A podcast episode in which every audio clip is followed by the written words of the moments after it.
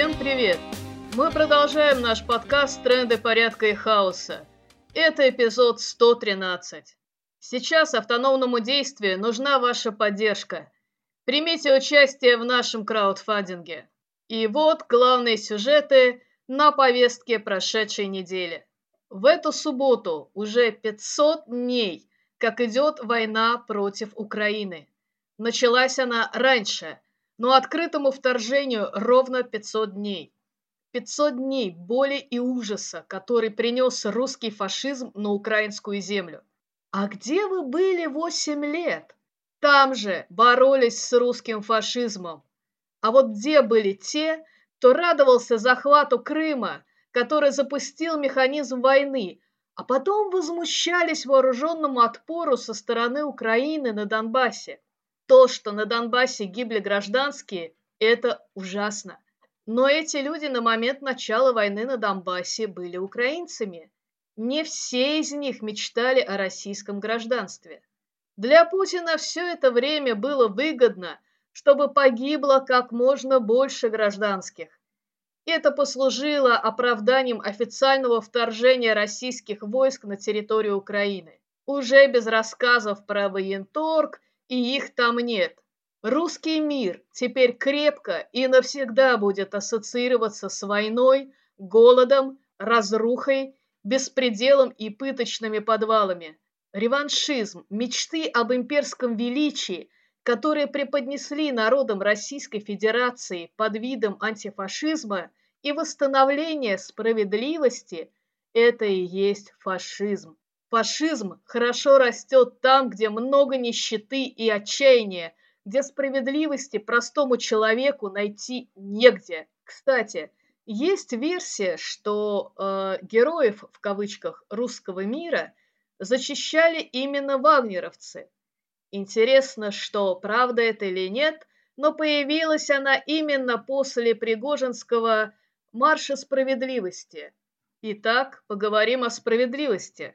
Мятеж не может кончиться удачей, в противном случае его зовут иначе. И хотя исходная эпиграмма Джона Харрингтона была написана об измене, в случае Пригожинской попытки мятежа подойдут и оригинал, и перевод Маршака.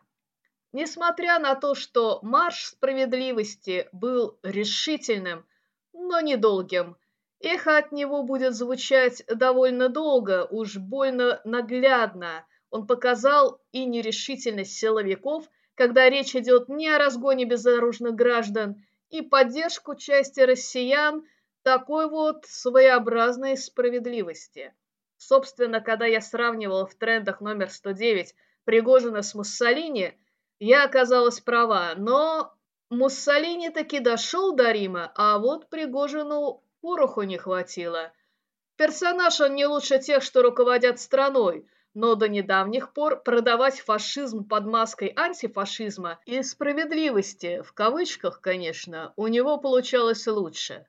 Издание «Бумага» опубликовало интервью с теперь уже бывшими сотрудниками медиахолдинга «Патриот». По словам бывших сотрудников, далеко не все из работавших в были, что называется, идейными – Мол, работа просто такая, без разницы на кого. Ну, не станут же они называть себя продажными. Ни проверки на полиграфе, ни слежка по камерам служебной безопасности многих не смущала, хотя и нервировала. Вот, например, рассуждение Владимира Югудаева, SMM-менеджера политики сегодня. Люди просто печатали текст, это не отличительная особенность патриота – Такое есть массово в других СМИ, и либеральных, и в государственных. Сегодня здесь, завтра там. Распад холдинга для многих стал бедой, потому что надо новую работу искать, переживать. А я-то думала, что переживать надо из-за того, что на войне каждый день гибнут люди. Кто-то спросит, а нормальные журналисты в России еще остались? Ну, как на это ответить? Многие честные журналисты были вынуждены уехать, чтобы писать правду и называть войну войной. Кто-то пытается продолжать свою работу в России, несмотря на весь риск. На днях было совершено нападение на журналистку «Новой газеты» Елену Милашину и адвоката Александра Немова. Несмотря на угрозы, они прилетели в Чечню, чтобы присутствовать на суде над Заремой Мусаевой, матерью чеченских оппозиционеров, которым вот так в своем шакалем стиле решил отомстить любимец Путина Кадыров. На фотографиях, сделанных в больнице, Елена Милашина выглядит так, как будто в гестапо побывала, но, естественно, нападавших не нашли. А вот когда понадобилось найти человека, который заменил ценники в магазине на антивоенную агитацию, то быстро нашли. Художница Александра Скочеленко, рискованной по доносу, грозит до 10 лет лишения свободы. Пригожин, устроивший военный мятеж, сколько лет получил? То-то. Справедливо? Между прочим, сбил военный самолет, но у Министерства обороны особых возражений не возникло. У него зато появился повод бомбить Воронеж, что оно и сделало. А вот о Саше Скочеленко прокурор сказала, подсудимая обвиняется в жестоком и опасном преступлении. Ее родственники проживают за границей. Никаких оснований для смягчения меры пресечения нет. Что? У Пескова, секретаря Путина, дочь прекрасно живет за границей, но ему-то ведь можно? Где справедливость? Бомбежки украинских городов значит не жестокое и опасное преступление, а преступление это наоборот, информация о такой бомбежке на магазинном ценнике. Справедливо? Кстати, о доносчиках.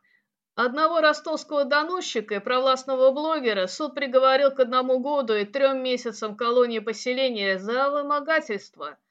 Он попросил отправить его в Беларусь, как Пригожина. По справедливости, как ему, вероятно, кажется. 7 июля Сергея Махракова, бывшего директора шахты «Листвяжная», на которой в 2021 году в результате взрыва и задымления погиб 51 человек, и среди них 5 горноспасателей, приговорили к двум годам колонии общего режима. Зато создательниц спектакля «Финис Ясный Сокол» обвиняет по статье об оправдании терроризма. Так называемая экспертиза обнаружила в тексте признаки идеологии радикального феминизма и борьбы с андроцентричным общественным укладом России, причем одновременно с исламизмом и джихадизмом. То, что одно противоречит другому, так называемых экспертов ничуть не взволновало – Несмотря на выводы Российского официального центра судебной экспертизы, признавшего, что деструктологическую экспертизу, легшую в основу уголовного дела, нельзя использовать как доказательство, Евгения Беркович и Светлана Петричук оставлены под арестом. Такая вот справедливость по-российски. Ну ладно, скажет обыватель. Я вот человек маленький, политику не лезу, я в этом ничего не понимаю, меня не тронут. И отправляет на убой своих сыновей или отправляется на убой сам.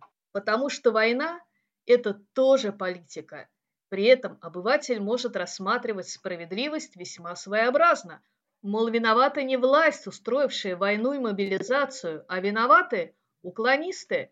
Вот сосед не пошел на войну или вовсе уехал из страны, вот и взяли меня, тихого да послушного, да с больными почками и плохим зрением. Это сосед виноват. Где справедливость? Так и хочется сказать, посмотри наверх. Где справедливость, что пока у одних выгребные ямы да долги, другие живут ни в чем себе не отказывая, не потому, что такие умные, а потому что власть дает им возможность спокойно воровать, то есть э, вести бизнес. Или работать, например, депутатом в Думе, так сказать, представителем народа. А дальше жизнь такого обывателя, ну, который все-таки не пойдет на войну и останется жив, будет становиться только хуже. На войну нужны огромные деньги, но не станет же Путин и его окружение, а также крупные бизнесмены, депутаты во всем себе отказывать. Значит, кого обдерут? Ну да, своих же граждан – и лоялистов также, вкупе с теми, кто старался сидеть тихо, а то, мол, хуже будет. Будет, будет. Собственно, это хуже уже произошло, потому что война. Или как? Никто не ожидал, что украинцы будут сопротивляться и найдут союзников. А что касается внутренних репрессий, то как? Опять писать письма «Товарищ Сталин, произошла чудовищная ошибка». Нам, как анархистам, бывает трудно понять, как люди в Российской, так сказать, Федерации готовы поступаться своей свободой, своим выбором, своей жизнью, в конце концов, ради того, чтобы от них и их желаний действительно ничего не зависело, а все за них решал некий начальник, которому виднее. Этими людьми, как правило, движет страх и разочарование в попытках что-то изменить. Анархизм дает альтернативу в виде и социальной справедливости, и безгосударственного общества, но анархизм подразумевает активность всех и каждого. Меня лично в анархизм привела именно жажда справедливости и желание сделать мир лучше, а также нежелание, чтобы мною кто-то командовал или я командовала кем-то. Предыдущие тренды были весьма пессимистичны в прогнозах относительно будущего россиян. Вероятно, я не буду более оптимистичной, если выскажусь, что альтернативой превращения России в Северную Корею может быть распад на независимые территории, что, кстати, для меня, как анархистки и противницы империи, как раз оптимистично. Оптимизма нет в том, что этот развал произойдет бескровно, и россиян может ждать гражданская война и межнациональные конфликты. Так что делать-то? Вслед за своими единомышленниками повторю – все, что возможно, и все, что вы хорошо умеете или можете научиться.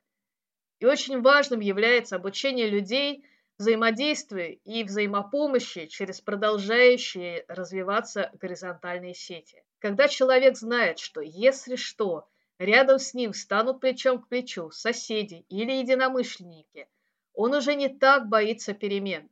Даже если это подруги по кружку вышивания – а у них есть свои друзья и подруги, то это уже ни один в поле не воин, ну или ни одна в поле не воительница. Даже если вы, например, любите котиков, а если бедный котик заболеет и нужно будет дорогое санкционное лекарство, то как вы будете котика спасать? То-то же через горизонтальную сеть других любителей котиков. У меня тут подруга кота спасала, так можно целый детектив написать, как доставлялись лекарства – или мелодраму «Как собирались деньги». И, между прочим, котики – символ анархизма. Так что, спасая котиков, не будем забывать об анархистах, которые нуждаются в нашей помощи. Списки анархистского Черного Креста смотрите в ссылках. Ну и чтобы не быть слишком пессимистичной, помните, как в книжке Толкина о Хоббите погибли тролли? Они окаменели на солнце. Тролли боятся света, он их убивает. Так что всем этим троллям, оркам, сауроном и гнилоустам милее оставаться во тьме нынешнего фашизма. Свет правды их пугает, и не зря. Ночь не будет длиться вечно. Но сейчас, чтобы стало светлее, нужно быть огнем для себя и для других. Даже если тебе кажется, что ты всего лишь маленький светлячок, то ты уже делаешь мир светлее. И раз я в предыдущих своих трендах цитировал послание к декабристам поэта Пушкина, то самое время процитировать ответ поэта Адаевского с каторги. Наш скорбный труд не пропадет, из искры возгорится пламя, и просвещенный наш народ сберется под святое знамя. Мечи скуем мы из цепей, и пламя вновь зажжем свободы.